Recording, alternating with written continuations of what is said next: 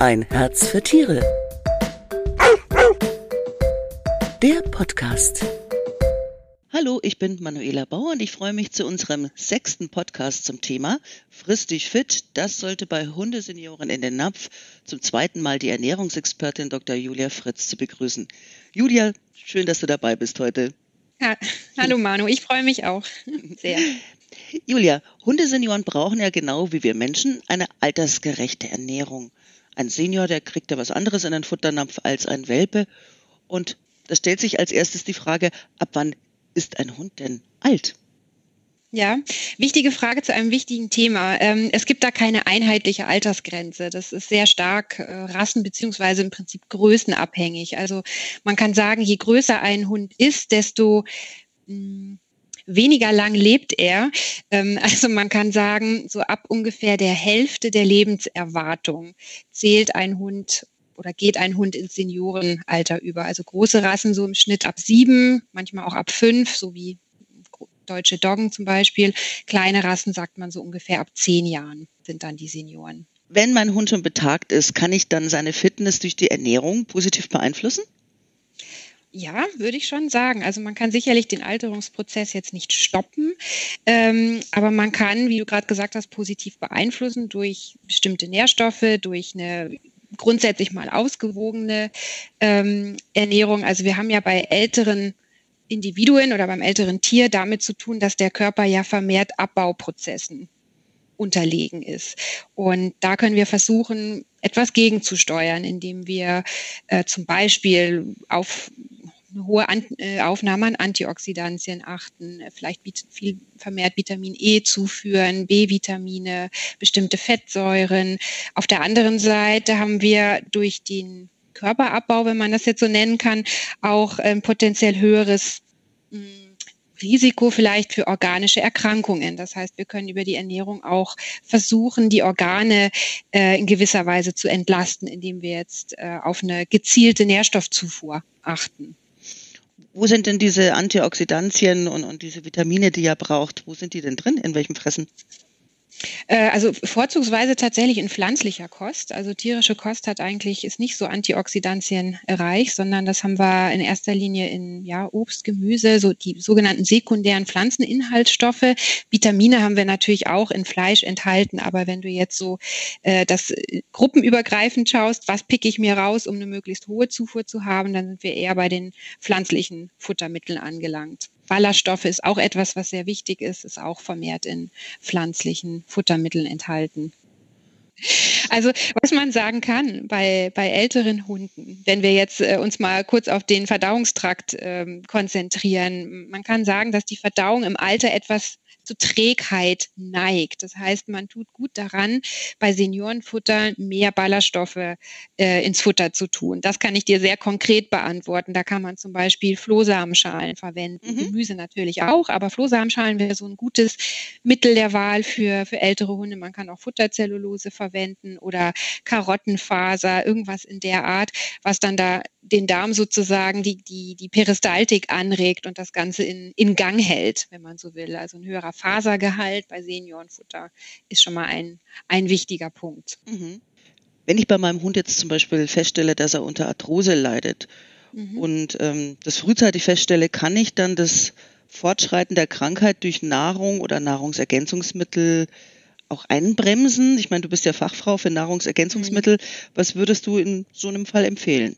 Ja, Gelenk ist ein großes Thema. Also die erste Empfehlung wäre immer auf das Idealgewicht zu achten. Ähm, da können wir vielleicht später nochmal ausführlicher drüber sprechen. Jetzt so rein von der von Nährstoffen her, was was man ähm, was man geben kann, wären Omega-3-Fettsäuren in etwas höherer Dosierung, die entzündungshemmende Eigenschaften haben. Also das kann bei Arthrose sehr, sehr hilfreich sein, vorzugsweise auch dann aus tierischen, aus einer tierischen Quelle, also Fischöl oder Algenöl ist deutlich besser wie jetzt ein, ein Leinöl beispielsweise.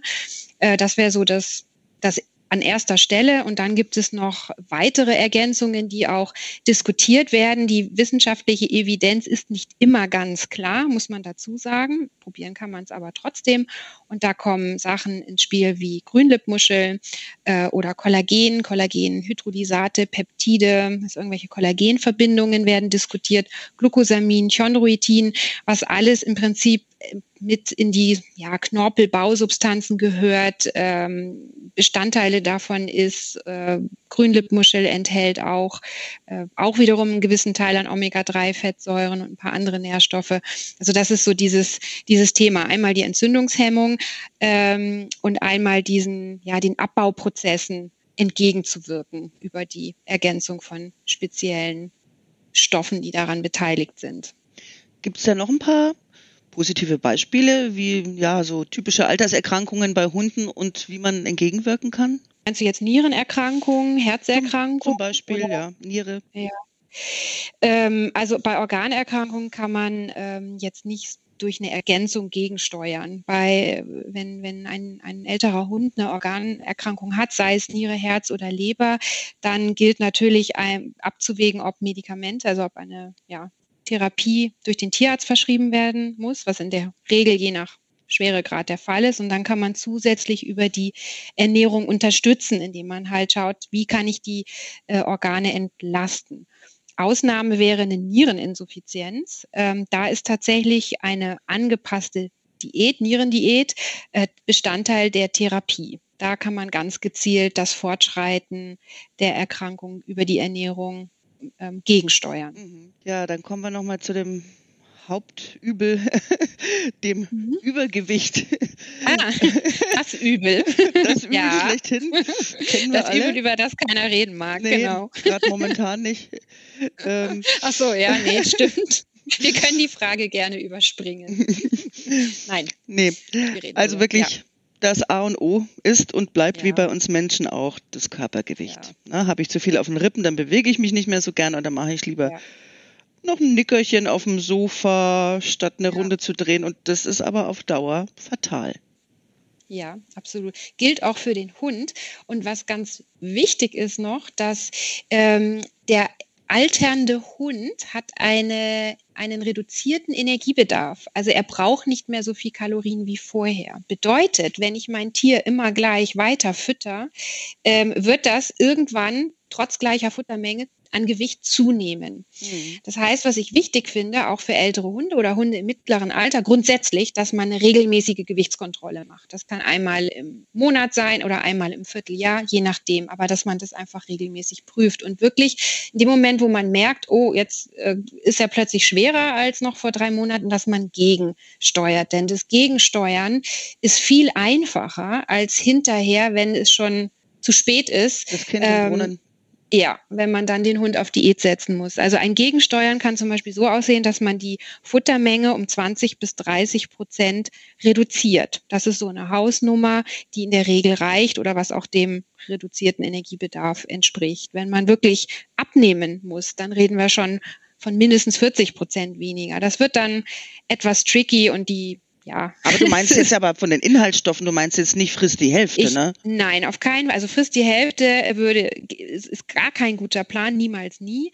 Ähm, ich rede jetzt tatsächlich von den Kalorien. Das heißt, wenn du jetzt ein, auch für Seniorenfutter, wenn du ein ähm, kalorienärmeres Futter hast, brauchst du trotzdem eine entsprechend hohe Nährstoffdichte. Ja, also mehr Nährstoffe in weniger Kalorien. Deswegen machen auch Seniorfutter durchaus Sinn, die entsprechend konzipiert sind. Ja, ich habe äh, eben etwas weniger Fett zum Beispiel, in der Regel dadurch weniger Kalorien.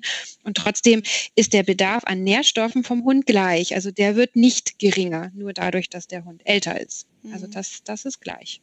Genau. Ja, und man muss sich ja auch bewusst sein, dass man seinem Hund tatsächlich schadet, ne? weil der verliert ja auch an Lebensjahren, sage ich jetzt mal, ne? durch Übergewicht. Ja. Gibt es ja Studien. Oh ja. Ja, da gibt es äh, mehrere Studien sogar mittlerweile, auch tatsächlich mit ganz knallharten Zahlen, äh, um wie viel Jahre man mehr auf sein Tier letztlich ja verzichten muss, wenn man äh, nicht aufs Gewicht achtet. Und ich denke, es ist auch wichtig, natürlich ist es irgendwo auch in Verantwortung des Besitzers und ähm, aber man, man sollte sich wirklich vor Augen ähm, bringen auch, dass das Tier ja nicht für sich sprechen kann in dem Fall. Also ich Ja, habe, eben. Mhm. ne, ich, ich Deswegen bin muss man ein derjenige, Auge drauf haben. Ja, der entscheidet. Und eigentlich ist es auch nicht so schwierig. Und Mhm. äh, also sage ich jetzt einfach mal so. Ähm, aber man muss es halt einfach auf dem Schirm haben. Es bringt da nichts. Ja, Ja, das steckt halt in vielen Leuten drin, ne? So ein Leckerli, damit tut man ihm was Gutes. Ne? Ja, ist und ja auch, alles ne, andere ist Verzicht und, und, und Ja. äh, nicht so schön. Ja, genau. Liebe geht durch den Magen, ja, das zeigt sich da mehr, aber diese Liebe ist kontraproduktiv. Und wir hatten es eingangs ja auch mit den Gelenken äh, schon mal angesprochen. Und es ist ganz klar, wenn jetzt äh, die Gelenke viel mehr Last tragen müssen, immer, dadurch, dass einfach das Tier kann ja seinen Mantel nicht ablegen, ja, ähm, werden die natürlich noch mehr gefordert. Deswegen sollte so, ein, äh, so eine Maßnahme oder so ein Management auch von mehreren Seiten betrachtet werden. Das finde ich zumindest viel, viel sinnvoller, wenn es möglich ist. Ja. Hm. Ja, und da gibt's ja noch die anderen Kandidaten, die gibt's in der Hundewelt auch. Denen schmeckt nämlich gar nichts mehr so richtig. So, die wir sind ja. mäkelig und Ja. die nehmen immer Ja. weiter ab. Was macht man da denn? Ja, das ist auch ganz interessant. Also die Hunde sind primär ja Riechesser. Also die gehen mehr nach dem Geruch. Wir Menschen gehen mehr nach der Optik.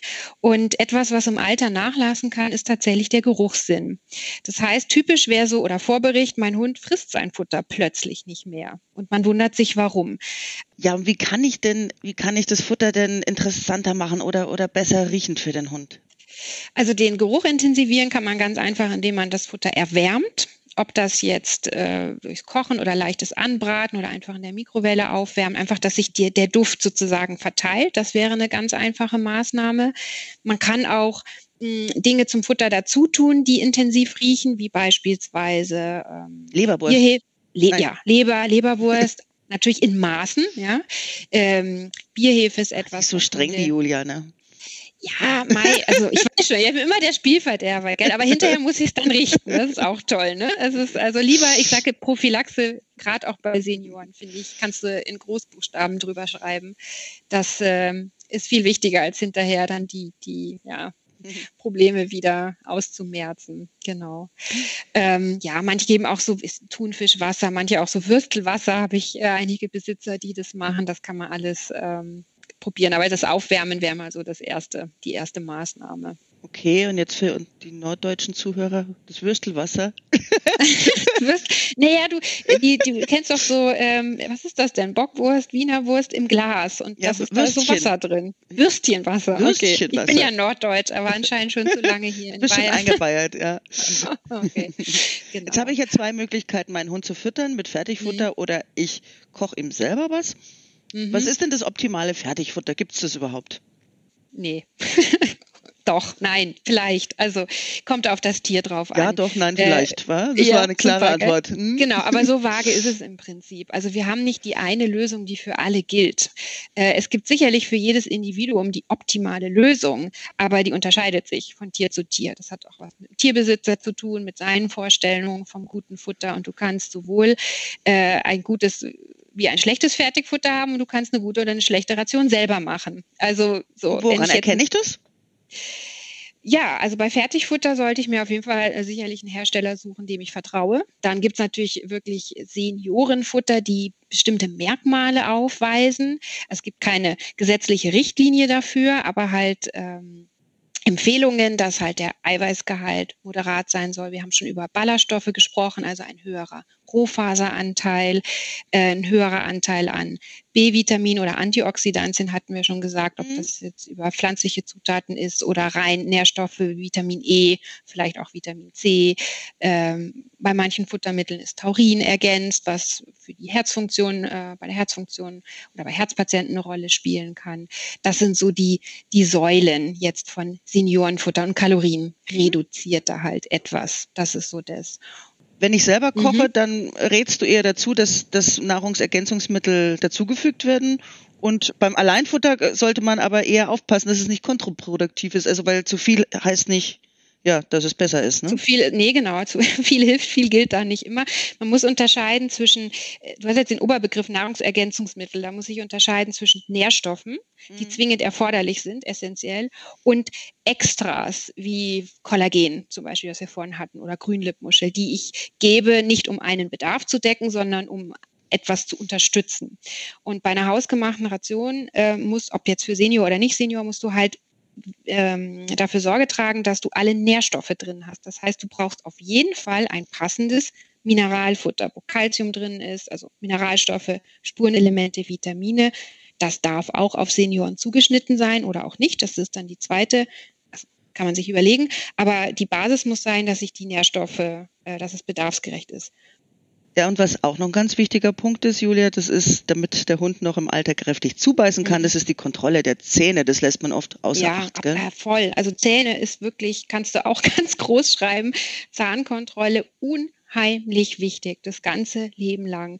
Auch Zähne putzen, also auch hier Prophylaxe wieder ganz groß geschrieben, ähm, dass es gar nicht erst zu größeren Zahnproblemen kommt. Und ich weiß von vielen Kollegen aus der Praxis, dass da gerade auch ältere Hunde mit teilweise katastrophalsten Zähnen vorgestellt werden, wo man sich dann auch nicht wundern muss, warum das Tier vielleicht nicht mehr frisst. Mhm. Das wird echt unterschätzt. Ich kann ja nicht sagen, warum. Manche haben vielleicht Angst, sagen, ah, der ist so alt, dem kann ich keine Narkose zutrauen. Aber auch dafür gibt es entsprechende Spezialisten. Also das ist niemals nie ein Hinderungsgrund. Und ein Hund mit, ich sage jetzt mal ganz, ganz dramatisch Gammelzähnen rumlaufen zu lassen, hat auch nichts mehr also das kann man einfach nicht machen, ja. Und ähm, hm. schon Tierquälerei. Ja, ich, ja, du hast es jetzt genau ausgesprochen. Ähm, ja. Das hat nicht, ja, genau, haben wir jetzt erwähnt, dass da muss man drauf achten. Und man kann sich auch vom Tierarzt erklären lassen oder zeigen lassen, ja, wie erkenne ich das? Weil mir ist schon klar, dass nicht vielleicht, dass vielleicht auch Fehleinschätzungen passieren seitens der Besitzer, dass sie denken, das gehört so oder ist nicht so schlimm oder wie auch immer.